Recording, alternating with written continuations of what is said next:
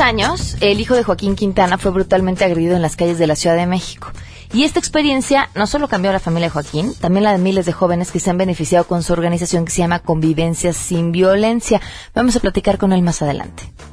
Todos, todos indudablemente somos responsables para hacer que estos lamentables hechos no se repitan. Hoy por hoy, esta violencia está causando la muerte de adolescentes inocentes y convirtiendo a niños en homicidas. Tristemente es una realidad. ¿Se acuerdan sobre la historia de los policías la semana pasada que le salvaron la vida a un chavo y después le invitaron unos tacos? Vamos a platicar con ellos. Pero también platicaremos otra historia con otro tono, pues ya no tanto tan agradable, y es justamente la historia de un chavo que pues prácticamente estaba en el momento indicado, en el, en el momento equivocado, en el lugar equivocado, eh, fue detenido en el metro y acabó en el torito pagando una multa injustamente y los empieza a grabar y la avisa en el teléfono y lo saca. Dice, pero ¿por qué me sacas? Es que estás en área restringida. Dice, no, ni siquiera había bajado, ni siquiera me habían metido al metro ni nada, ¿no? Quédense con nosotros, así arrancamos a todo terreno. MBS Radio presenta a Pamela Cerdeira en A Todo Terreno, donde la noticia eres tú.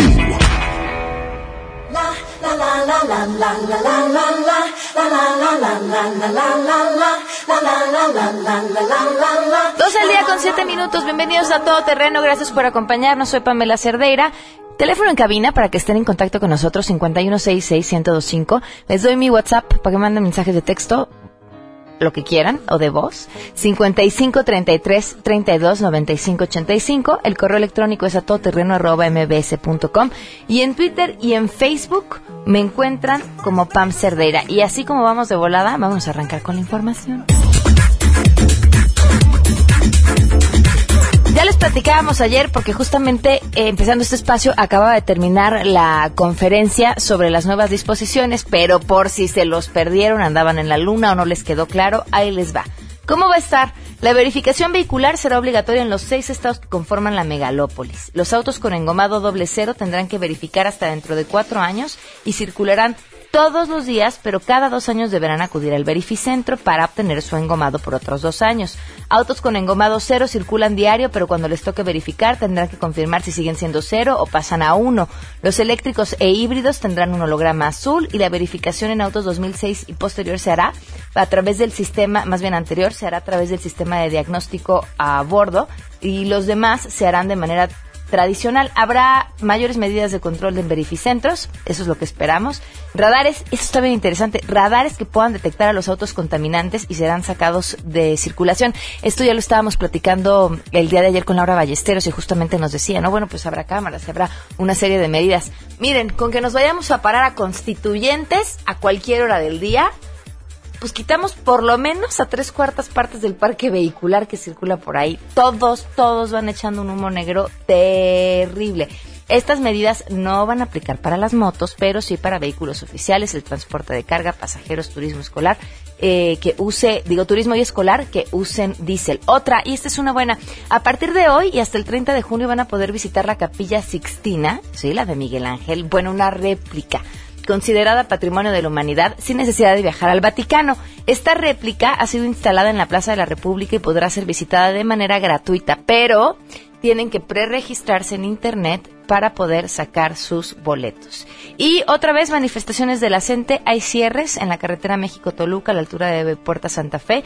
La caravana que viene de Chiapas, Guerrero, Michoacán y Oaxaca busca llegar a Paseo de la Reforma para unirse a los integrantes que ya se encuentran desde hace días en la ciudad. Ya dijo el secretario de Educación que no va a haber diálogo hasta que regresen a clases y acepten la reforma educativa. Sin embargo, los líderes de la coordinadora no aceptan sus condiciones y dicen que el diálogo lo quieren pues justamente para hablar de la reforma educativa con la que ya sabemos que no están de acuerdo.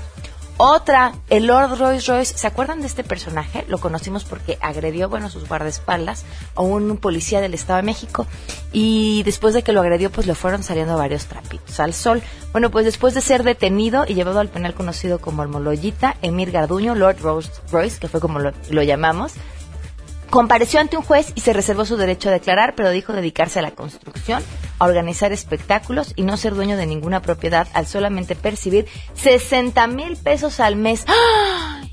¿Cómo le habrá alcanzado para el coche? Y los guarros. Dos, dos de guarros traía, ¿eh? Hombre, este hombre hay que traerlo aquí, un digo cuando salga, ¿no? A que nos enseñe a ahorrar, a mover el dinero de manera eficiente y adecuada. Vamos a mandarlo a Hacienda. Sáquenlo. Qué cosa. Vamos con las buenas noticias.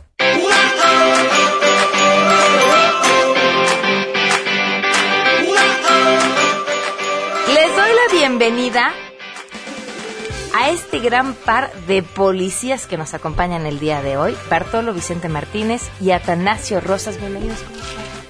Bien, gracias. Gra- Gracias por estar con nosotros. A ver, cuéntenme, esto sucedió la semana pasada, ¿verdad? Sí, ¿Qué, qué fue lo que pasó? Pues este, un joven, digo joven porque todavía no tenía la mayoría de edad, de 17 años. Entonces, pues vía radio nos, nos este, mandan a la emergencia para, eh, nos refieren que este joven se quería suicidar, se quería quitar la vida. ¿En dónde estaba? En el puente peatonal de Insurgentes al cruce de la avenida Ticoman, justo por el metro Indios Verdes. Entonces, este, llegamos, servidor y mi compañero, y este, pues efectivamente se encontraba un- una persona, un joven en dicho puente.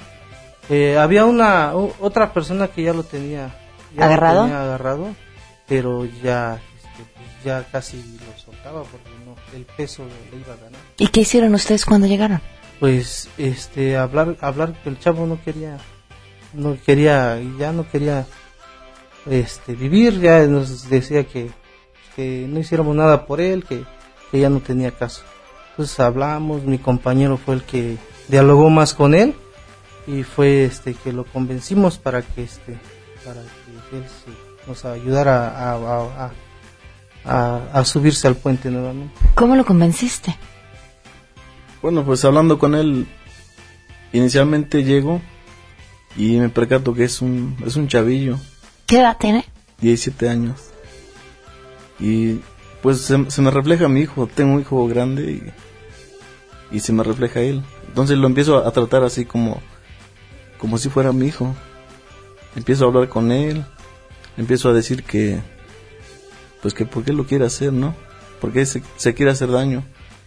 Él me dice que, pues tiene problemas, no, no tiene caso ya vivir. Y bueno, lo invito a que aborde la camioneta, un lugar más seguro.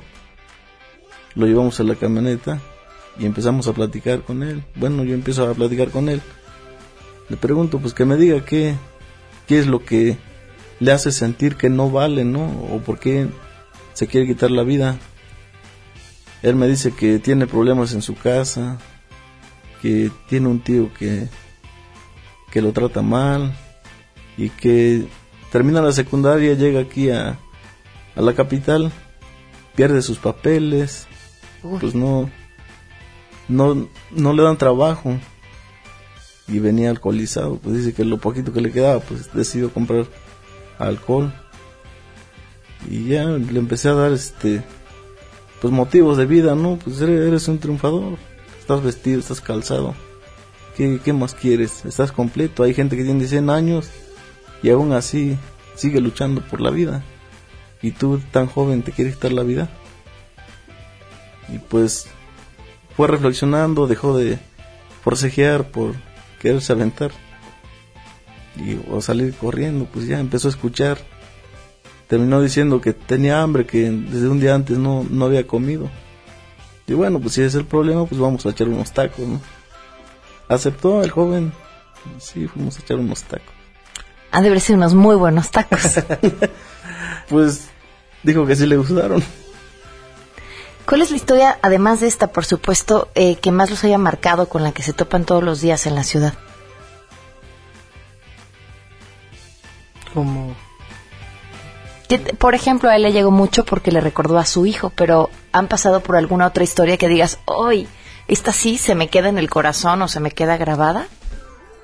Sí, es que eh, ahora sí que la labor diaria en la vía pública, uno se pues se encuentra con muchas situaciones, personas que pues vienen de otros países, indocumentados, que la pasan muy mal. Son muy, este, son maltratados por nuestros mismos, ahora sí que paisanos, ¿no? Entonces, ¿Han vuelto a ver este chavo? No, no, ya no, no sé su situación. Después de los tacos ahí terminó la historia. No, este, fue presentado a la agencia 59. Ok. Ajá, ahí está. para menores víctimas. Muy como bien. víctima, se quedó como víctima, no como haya cometido algún delito. Ok. Pues muchas gracias por habernos acompañado, por habernos contado esta historia y bueno, pues conocerlo desde su propia voz eh, hace una gran diferencia. Muchas gracias. Gracias a los Gracias dos a por haber estado con nosotros. Gracias. Vamos a acabar con las buenas noticias en este momento porque tenemos justamente en la línea a José Refugio Muñoz, es vicepresidente ejecutivo de la Canacar. José, ¿cómo estás? Muy buenas tardes. ¡Ay! No, ya no lo tenemos en la línea. ¿Lo perdimos? ¿Ya lo recuperamos? Ok, el motivo por el que queremos hablar con él es porque queremos conocer cuál es su opinión sobre las medidas que se presentaron el día de ayer sobre, bueno, pues la nueva forma de verificación y las nuevas normas ambientales. José, ¿cómo estás? Muy buenas tardes. Buenas tardes, muy bien, a tus órdenes. Pues quería conocer la postura de la Canacar sobre lo que se presentó el día de ayer. Mira, este, primero déjame decirte que desde luego los transportistas de carga estamos doblame- doblemente interesados en contribuir al mejoramiento del medio ambiente, porque primero porque antes de ser empresarios somos también vivimos también aquí y en segundo lugar porque mejorando el medio ambiente consumimos menos combustible y también le va mejor a nuestros negocios. Entonces, desde luego somos, estamos doblemente interesados en ver cómo realmente se implementan medidas para que el medio ambiente se mejore, pero también para que nuestros negocios sean más negocio. Pero tienen la capacidad para hacerle frente a esta medida que prácticamente ha dicho coche que vaya echando humo negro, ¿va para atrás? Mira, este, primero, yo creo que hay que precisar la obligación de que nuestros camiones sean verificados no empieza a partir del primero de julio. Nuestros camiones son verificados igual que cualquier vehículo dos veces al año y el programa de verificación en el caso del autotransporte federal de carga se inició desde antes que incluso las verificaciones se hicieran obligatorias a nivel local o estatal. Para ello existe una norma que también emite la Semarnat, que es la norma 045 que establece los límites máximos que deben de en los que pueden incurrir los vehículos a diésel. Y esa misma norma establece obviamente la, la obligación de que todos los camiones, no solamente los que circulan en la megalópolis, sino todos los camiones de carga federal que circulan a nivel nacional están sujetos al cumplimiento de esa norma y a verificarse dos veces al año. Entonces, De, final... manera, de manera que es una práctica que ya es común en nosotros. Ok. Finalmente, estas nuevas medidas está- no les cambia nada. Lo que está haciendo esta nueva norma, pues es este reducir los límites máximos y tratar de homologar los sistemas de verificación y además hacerlos obligatorios. Lo que a nosotros se nos hace extraño es por qué solamente en los seis estados de la megalópolis, si es una norma federal, pues debería de ser de aplicación nacional. Una. La otra, no entendemos por qué el concepto de norma emergente, si el programa de emerge- el el programa para atender la emergencia es el que está en marcha y termina el 30 de junio. ¿Y por qué volver otra vez a establecer una disposición que por su naturaleza solamente va a durar seis meses y ese tipo de disposiciones pues lo único que generan son incertidumbres porque qué es lo que va a suceder después de esos seis meses. Si nosotros además tenemos ya una norma que está vigente, que es de aplicación nacional, ¿por qué no haber este recurrido en todo caso a actualizar esa norma que debió de haberse actualizado ya desde hace algún tiempo y por qué volver a incurrir ahora otra vez una disposición de carácter temporal que solamente, insisto, genera incertidumbre porque qué es lo que va a suceder después de esos seis meses. Por otro lado, pues estamos de acuerdo en que aquellas, aquellos vehículos que sean altamente contaminantes, pues sean retirados de la circulación. pero que haya criterios realmente objetivos, técnicos y científicos para determinar cuándo el vehículo es de verdad ostensiblemente contaminante y no se deje solamente al, al, al criterio de la vista del policía o del inspector del medio ambiente en turno, sino que haya efectivamente mecanismos y procedimientos que validen de manera técnica y científica que ese vehículo es altamente contaminante.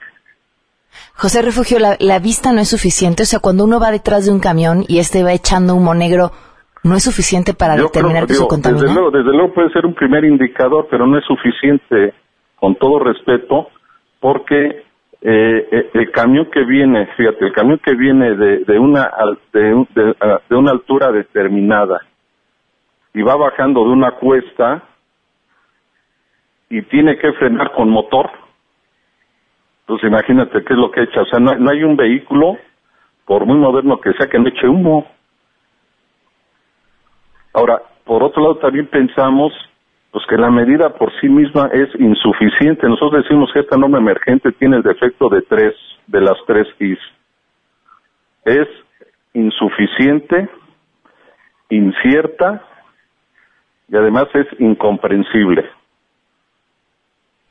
¿Han tenido algún contacto con las autoridades después de esto? Pues antes de esto los buscamos y nunca y, y solamente tuvimos un contacto con ellos la semana pasada donde nos dieron a conocer lo que venía y ahorita lo que estamos buscando porque está la norma pero ahora cómo se va a implementar. Entonces ahora lo que estamos buscando porque esa norma solamente establece criterios a los que se deben de sujetar las autoridades tanto estatales como del gobierno federal en sus respectivos ámbitos para hacerla aplicable. Pues ahora lo que estamos buscando pues es tener una reunión con todas esas autoridades que están involucradas ahora en ver cómo se va a implementar, pues para que por lo menos nos digan si están preparados para su implementación, si cuentan con la infraestructura adecuada, con los equipos, la tecnología adecuada, para algo que empieza el primero de julio. Claro.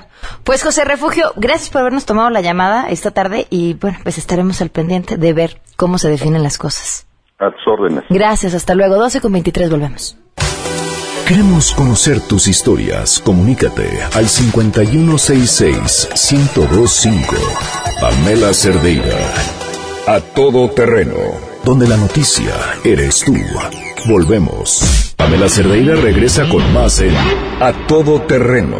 Donde la noticia eres tú. Marca el 5166-1025. 12 del día con 27 minutos, continuamos a todo terreno. Soy Pamela Cerdeira, gracias por seguir con nosotros. Nos acompaña hoy Joaquín Quintana, presidente de Convivencia sin Violencia. Gracias por estar con nosotros. ¿Cómo estás? No, gracias a ti, Pamela, por recibirme aquí en tu programa. ¿Cómo, cómo nace Convivencia sin Violencia? Bueno, ¿por qué? Pues mira, desgraciadamente nace por algo que me pasó a mí en, en- bueno, en familia. Hace 12 años, mi hijo eh, José María Schuster eh, fue a una graduación. Eh, desde luego hay que aceptarlo, tomó de más, salió de la graduación. Había otros cinco chavos ahí de la misma graduación de un colegio particular, todos disque muy educados, y lo empezaron a molestar, y luego lo agredieron de manera brutal, le causándole 27 fracturas en la casa, en la cara, casi pierde un ojo, y desde ahí pues empezamos este movimiento, que lo único que tratamos es de que no le suceda a otra familia lo que nos pasó a nosotros, y a lo largo del tiempo he ido conociendo gente que ha perdido hijos, gente que son amigos míos ahora que están en una silla de ruedas, por una mala decisión que tomaron en alguna noche de estas de diversión, en donde la diversión se vuelve una tragedia, ¿no? Y ahora que estamos en las épocas de graduaciones, pues por eso estamos aquí, por eso te agradecemos que nos abras tu espacio, pues para pedirle a los papás que estén muy, muy, muy, muy, pero muy atentos de lo que pasa en la graduación, ¿no? Nosotros somos los que compramos el alcohol para la fiesta y platicaba yo que hace dos años fui a una graduación en donde, pues en una mesa, bueno, eran tres mesas, era una familia grande, llevaban 172 botellas para No la inventes. noche. Sí, las conté y me llamó la atención porque sacaban cajas y cajas. Invitaban a todos los de la fiesta, que eran más de mil. Pero yo digo, nosotros tenemos que poner primero el ejemplo y está padrísimo que festejen, está padrísimo que hayan terminado la, la, la preparatoria, pero yo creo que hay maneras de festejar, tenemos que estar con ellos, que brinden, que se diviertan, que bailen, que brinquen, pero que tampoco se pase, ¿no? ¿Has observado una escalada de violencia con consumo y de comportamiento a lo largo de los años? Sí, a lo largo de los años totalmente, y es una, es una cosa cultural, porque fíjate que en países como en la cultura mediterránea, Francia, Italia, España, consumen mucho más alcohol que nosotros, pero no es este grado de violencia. Eh, te quiero decir un dato que es espeluznante y que la autoridad no pone atención en él. Mueren más de 20.000 jóvenes al año en accidentes y actos violentos relacionados con el alcohol. De esos 20.000, 10.000 son menores de edad. En un país donde se prohíbe totalmente, es, es un delito penal vender o facilitar el, acceso al alcohol a los niños, ¿no? Y los papás somos los primeros que organizamos el precopeo a los 16, 17 años, mandando a nuestros hijos a la guerra, mandando a nuestros hijos a que se maten, a que se mueran, a que se peleen, a que todo. Y es increíble porque es un absurdo total, ¿no? Y ha llegado esto a un grado que nosotros por eso estamos aquí. Agradecemos a MRS que nos haya abierto las puertas. Y estamos también en una campaña de radio que están oyendo ustedes, todos los, todos tus radioescuchas, porque estamos muy preocupados. No queremos que, que de verdad que un chavo pierda la vida o que un chavo sea golpeado, porque no nada más es la golpiza que te pega, ¿no? Es todo lo que viene después, ¿no? Hace falta que lleguemos a un acuerdo los papás, ¿no? En, el que digamos, no no se bebe antes de los 18 y, y, después de los 18, pues también tenemos que seguirlos acompañando porque aunque tengan edad para votar, siguen siendo unos escuincles. Totalmente. Además, el daño al, cerebro es, es, irremediable. O sea, queremos mucho a nuestros hijos y de repente como que nos gusta. Ay, que ya son grandes, ya que se salen y ya tomaron y ya esto y ya lo otro. Y los ponemos en un riesgo. Son muy vulnerables. Las mujeres también están tomando muchísimo, las niñas chiquitas. Son súper vulnerables a ser víctimas de un abuso sexual, lo hemos vivido nosotros. Cada semana recibimos casos de golpizas, abusos, accidentes fatales, todo. Entonces por eso estamos muy preocupados y lo único que queremos es que en estas graduaciones que haya un saldo blanco, que los papás se queden hasta toda la noche con sus hijos. Porque tú te vas a las dos de la mañana y dejas a tu hijo ahí, que se ponga hasta el gorro, que pierda la conciencia y no sabes lo que le puede pasar. Yo sí sé lo que le puede pasar porque a mí me pasó. Entonces por eso estamos aquí para hacerles un llamado y también a los chavos, ¿no? Que se diviertan. Esto de los, la moda de los shots es terrible. En el 80% de los casos que nosotros tenemos, hay shots presentes. Porque los shots te tomas tres shots y te vuelan la cabeza. No es una manera de tomar. Tristemente, en otros países no, toman más, como en España, Italia, Francia. Pero, no se ponen así, toman vino, saben tomar, y se toman dos, tres copas en la noche. Aquí hay chavos que se toman 30 chupes en una noche. Y no se dan cuenta que además van directitos, porque yo lo veo, a ser alcohólicos. Y cuando eres alcohólico ya no hay para atrás. Y es bien triste, ¿eh? Es bien triste porque cuando tienes a alguien enfermo en una familia de una adicción, este, pues todo hace daño a toda la familia, no nada más a las personas.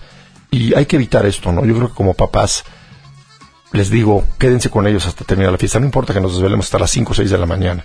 El after es el, el peligroso porque llega gente de todos lados y es donde vienen las broncas. A los chavos que les digo, la verdad, después de las 3 de la mañana no vas a conocer a la mujer de tu vida, ni a la mamá de tus hijos, ni a, ni a una niña va a conocer al papá de sus hijos, ni al hombre de su vida. Después de las 3 de la mañana, hasta Paris Hilton dice que ya debe irse a su casa. No, y es la hora de los monstruos, ¿no? Sí, salen los monstruos, ¿no? Así pues, es, Pamela. Joaquín, muchas gracias por, por venir a compartirnos esta campaña. Si la gente se quiere informar o está atravesando por un caso así, ¿puede comunicarse con ustedes? Sí, nosotros estamos en las redes. En Facebook estamos en Convivencia Sin Violencia. En Twitter tenemos arroba C Sin Violencia y arroba Joaquintana JQ. Y nuestra página es www.csb de Convivencia Sin Violencia .org.mx. Muchísimas gracias. Por Muchas gracias a ti, Pamela. Son las 12 con 33, volvemos. Si te perdiste el programa A Todo Terreno con Pamela Cerdeira, lo puedes escuchar descargando nuestro podcast en www.noticiasmbs.com. Pamela Cerdeira está de regreso en A Todo Terreno. Únete a nuestra comunidad en facebook.com, diagonal Pam Cerdeira. Continuamos. 12 del día con 37 minutos. Continuamos a todo terreno. Gracias por seguir con nosotros. Soy Pamela Cerdera y gracias por estar en contacto, por cierto. Hace unas semanas nos buscó, así como por los mismos medios que les damos a ustedes, el, WhatsApp, el Twitter o Facebook, Juana, para contarnos la historia de lo que le había sucedido a, a su hijo. Esta es la historia, Juana. El 29 de, abril, mi hijo venía saliendo de la escuela de la universidad, está estudiando en la Facultad de Ingeniería, cumplió 18 años en, noviembre, él siempre viaja en bicicleta. Yo vivo en la colonia Iztacalco, en, bueno, en San Pedro Iztacalco más bien, y él siempre viaja en bicicleta. Entonces, la verdad no está acostumbrado a andar en metro casi. Ese día, saliendo del colegio o universidad, se va bajando las escaleras, dice que no se dio cuenta que era área restringida para mujeres, porque ni siquiera llegó a tocar el, el andén. Para eso llegan unos policías y lo sacan del metro, empujones. Y la verdad él se sabe ¿no? Entonces los empezó a grabar. Ok. Bueno, pues a mí no me pueden hacer esto, ¿por qué? Y los empieza a grabar y la avisa en el teléfono y lo saca. Dice, pero ¿por qué me sacas? Es que estás en área restringida. Dice, no, ni siquiera había bajado, ni siquiera me habían metido al metro ni nada, ¿no? Entonces, para eso, él empieza a mandarle este WhatsApp a los compañeros de, ciclismo, te digo que está en- como en una asociación, y les empieza a mandar WhatsApp. Entonces, este, pues ya, se lo, lo meten otra vez al metro y se lo llevan. Se lo llevan, fíjate, está en la delegación Coyoacán, que ahí está el metro Seúl. Entonces lo llevan hasta Tepito, a, la, a un juzgado que está ahí por la Guerrero, pero lo tienen incomunicado más de tres horas. O sea, Rodrigo es un niño de verdad de casa, es un niño, va muy bien en la escuela, no fuma, no toma, sí tiene amigos, pero no es un niño así que digas que anda, ni siquiera va a fiestas, ¿no? Además de que la escuela lo absorbe muchísimo, no va ni a fiestas ni nada. Entonces, este, pues se lo llevan y les dicen que es por, ¿qué? Por obstrucción a las vías de pública. Y él dice, pero ¿por qué me llevan? Entonces él empieza a hacer ruido para que todo el mundo lo escuche. Y dice, es que si me pasa algo, pues que sepan, ¿no? Pues, más o menos por dónde anduve. Total, que se lo llevan al juzgado, lo tienen ahí, mi esposo por medio de los amigos de mi hijo, se, se entera de que a mi hijo lo tienen detenido. Pero no sabe dónde está porque Rodrigo no se puede comunicar con él. Entonces, este, ya se lo, lo tienen ahí. Mi esposo llega y pregunta y la juez no lo quiere atender. Que no, que ya es mayor de edad y que no le pueden dar información. Entonces, este, pero eso no es todo. Lo grave de esto es que lo sacan del juzgado y lo tienen en una camioneta ahí cerca de 20 minutos, ¿no? Y mi esposo lo vio cuando salió y cambiaron teléfono porque Rodrigo ya no tenía pila. Entonces cambian teléfonos, pero Rodrigo se queda con la información de los dos tomó. Entonces después, este, ya se lo llevan al torito, pero para eso se van en sentido contrario, pues mi esposo no lo puede, no lo puede seguir al torito de Tacuba. Y lo tienen ahí, y este, y llega mi esposo, pero él ve la camioneta donde se lo llevaron y le dice que pues, va a preguntar por, su hijo, ¿no? Y le dicen que no, que, que ahí no está. Dice, pero ¿cómo de que no? Pues, Si me dijeron que los veían para acá. Dice, no, aquí no está. Y así lo tuvieron un rato. Entonces después, ya este, total de que le dicen, tiene que pagar una multa. Pero nosotros lo que queríamos es que ya saliera, ¿no? De ahí, porque pues no, no se acostumbrado a nada de eso y nosotros también con la incertidumbre, todo lo que estaba pasando. Le dije, mi hijo lo quiero afuera, no, no quiero que esté ahí. No lo ficharon, lo revisaron para que vieran que no iba este, drogado ni, ni que había bebido alguna bebida alcohólica o algo así, ¿no?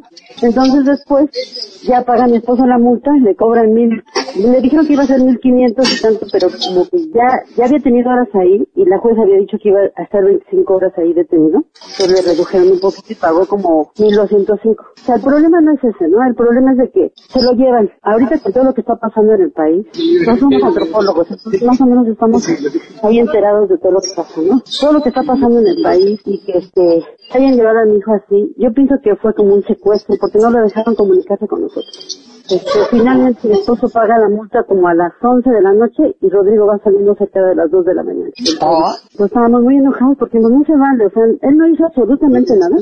Y luego sale de ahí con un artículo de que iba tomado, siendo de que había dado una clase en la escuela. Pues, ah, para eso mi hijo iba muy arregladito, iba de traje y todo porque este, el maestro les pidió que fueran así para dar su plática. Entonces, este, yo no sé, ya te digo, así como están las cosas aquí en México, yo pienso que se lo llevaron con alevosía. O sea, pensaban sacarle algo, ¿no? Y desafortunadamente, pues, para ellos, Rodrigo se pudo defender y, este, tomando los videos, porque dice que nunca se opuso a que, lo- a que se lo llevaran. Yo le creo porque te digo que es un niño muy, este, muy tranquilo y todo. Entonces, este, más que nada era eso. Y pues, con todo lo que estamos viviendo en el país ahorita y todo, y nuestros jóvenes que están expuestos, en, en vez de que los cuiden los policías, los atacan, ¿no?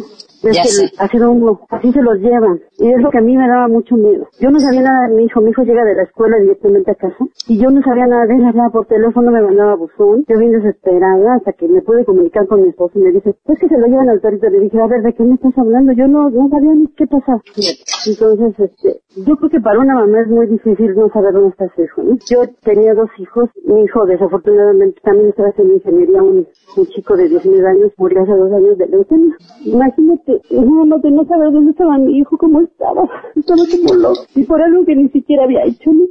Se lo llevaron como si fuera un delincuente, sí lo dejaron salir porque pagó la cuenta a mi esposo, pero, pero tuvo suerte de llegar a casa, porque yo tengo conocidos que son, que se dedican a, son licenciados, y entonces me dicen que es una manera de llevarse a los chavos, ¿no? Se los llevan los policías y después ya no los encuentran. Y así se lo llevaron en el metro por decir que no estaba parado donde no tenía que haber estado parado y finalmente muchas horas después lo dejaron en libertad después de pagar 1.205 pesos que es por una infracción contra la seguridad ciudadana, ingerir bebidas alcohólicas en lugares públicos no autorizados o consumir, ingerir, inhalar o aspirar estupefacientes, así, sin deberla ni temerla. ¿Tienen una historia así? 5166125 es el teléfono en cabina. También nos pueden contactar a través del correo electrónico a todoterreno arroba mbs.com. Juana ya fue a Derechos Humanos y vamos a seguir, por supuesto, muy, muy de cerca esta, esta historia que, vaya, pues podría pasarnos a cualquiera. Cambiando drásticamente de tema. Bueno, pues ni tanto, ¿verdad? Porque a veces pareciera que la vida real... Eh, sería un gran, ¿cómo podríamos decirlo? Una gran eh, cuna de grandes historias como esta que acabamos de escuchar y que después estas se ven llevadas a la televisión y vemos entonces una infinidad de series y de cosas que decimos, bueno, nos falta vida para verlo todo. Bueno, no necesitan televisión de paga, lo único que tienen que tener es internet para poder ver todo el contenido de las series premium de HBO Go y de Fox Más, solo con tener internet. Esto es gracias a Dish OTT, que es para todos. Pueden ver todas las temporadas de series como Game of Thrones, The Walking Dead, incluyendo sus episodios de estreno, además de películas super taquilleras como Jurassic World, Avengers, La Era de Ultron, Misión Imposible, al suscribirse, activan un mes gratis. Está muy bueno porque Dish OTT les da acceso a todos los contenidos que nadie más tiene. La página es dishott.mx. 1244, volvemos.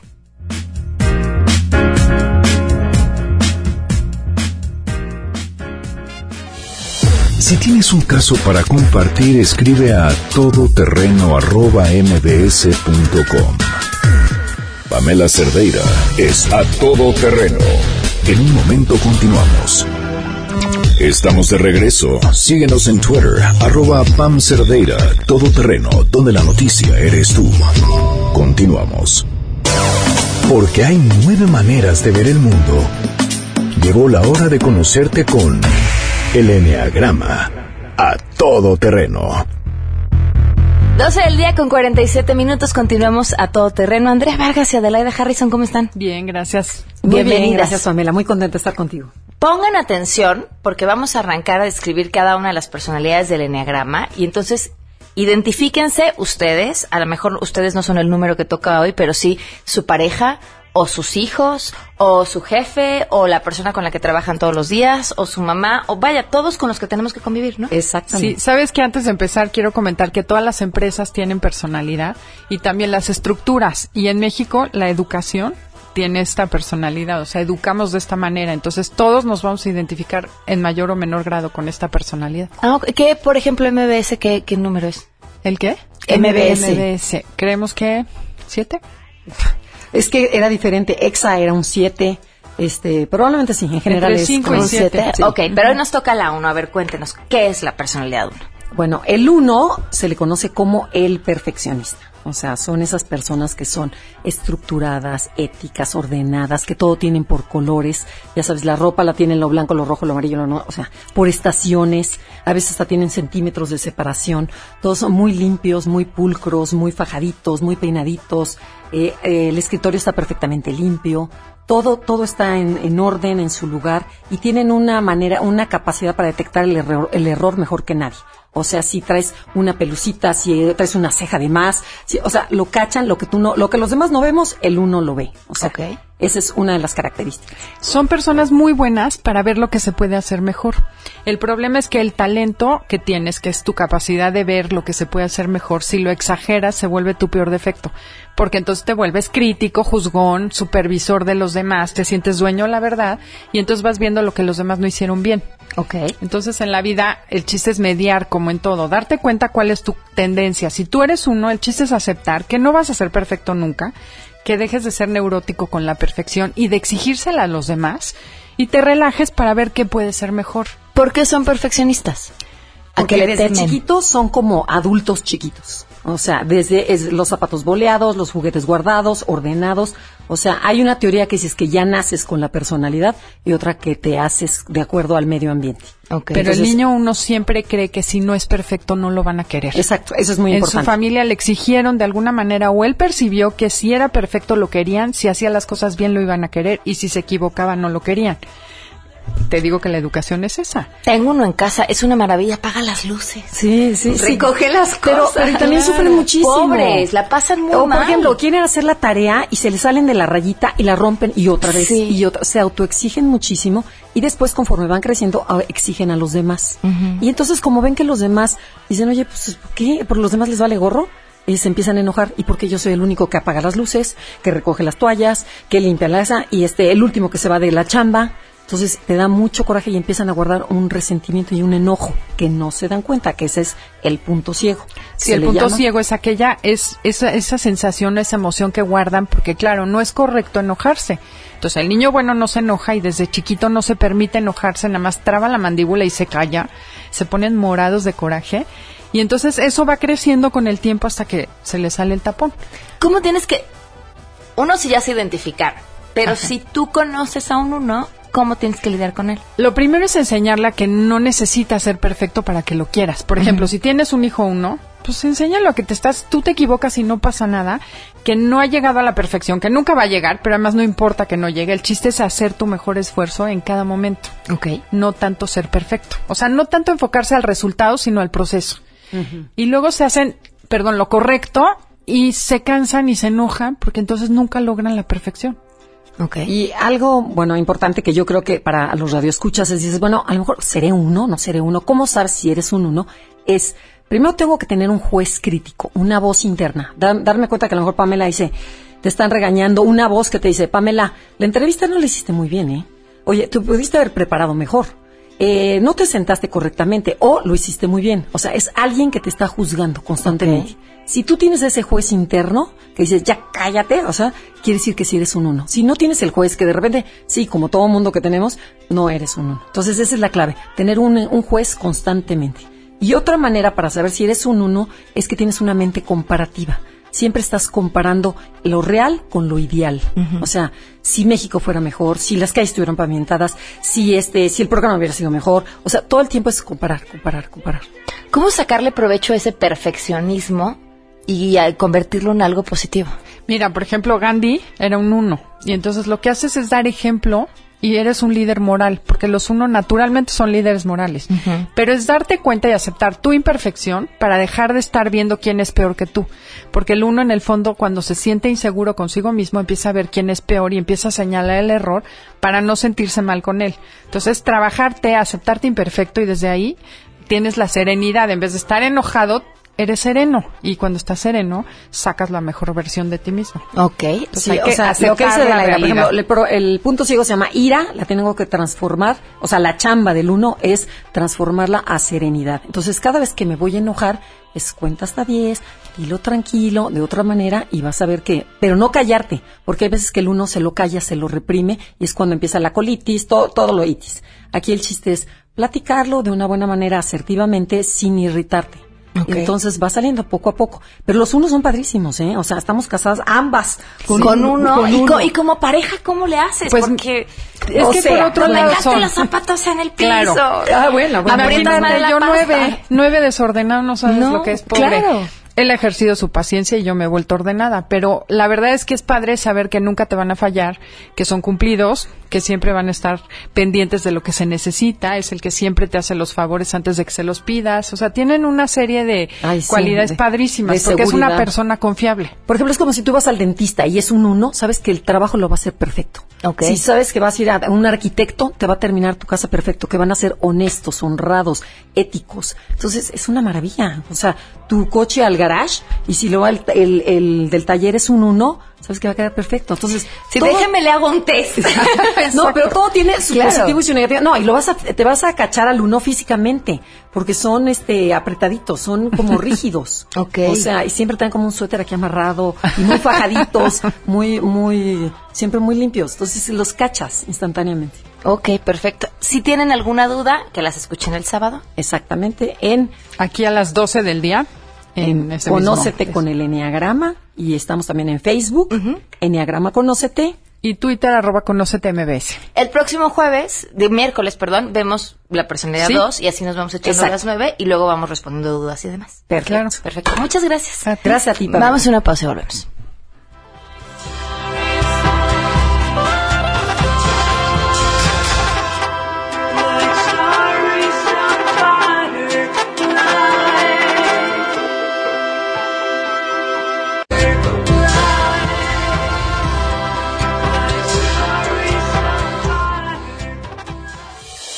Si tienes un caso para compartir, escribe a todoterreno.mbs.com.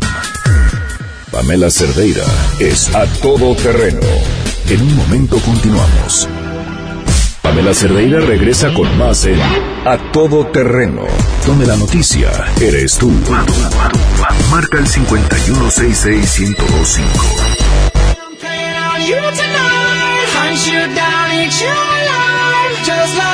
12 del día con 57 minutos. Muchísimas gracias por sus mensajes. Nos escriben sobre Lady Soriana, cómo se llama. Dice es funcionaria del IMSS, este, es abogada, trabajó también en la PGR. No quiero decir el nombre porque tendremos que averiguar que en efecto sea ella y no estar quemando a alguien hacia a lo loco. Si no vieron el video, una mujer que está de verdad Hijo, para darle unos apes y conseguirle un novio le urge. Un saludo para Armando Márquez y Tere Manríquez, que nos lo han pedido muchísimas veces. Ahora sí se los mandé muchísimas gracias. Otro para Karen, que nos está escuchando. Eh, Josué nos cuenta una historia terrible. Dice, eh, mataron ayer eh, al lado de mi casa a un vecino de 21 años, unos tipos en una moto, la ambulancia no llegó, se lo tuvieron que llevar en un auto, la policía hasta hoy llegó apenas a ver los casquillos, eh, fue en la Álvaro Obregón, seguramente no se va a saber nada de los homicidas. Lamentablemente es probable que sea así. Nos vamos, se quedan en compañía de Alejandro Cacho. Mañana a las 12 los esperamos. MBS Radio presentó a Pamela Cerdeira en A Todo Terreno. Te esperamos en la siguiente emisión, A Todo Terreno, donde la noticia eres tú. MBS Radio, en entretenimiento, estamos contigo.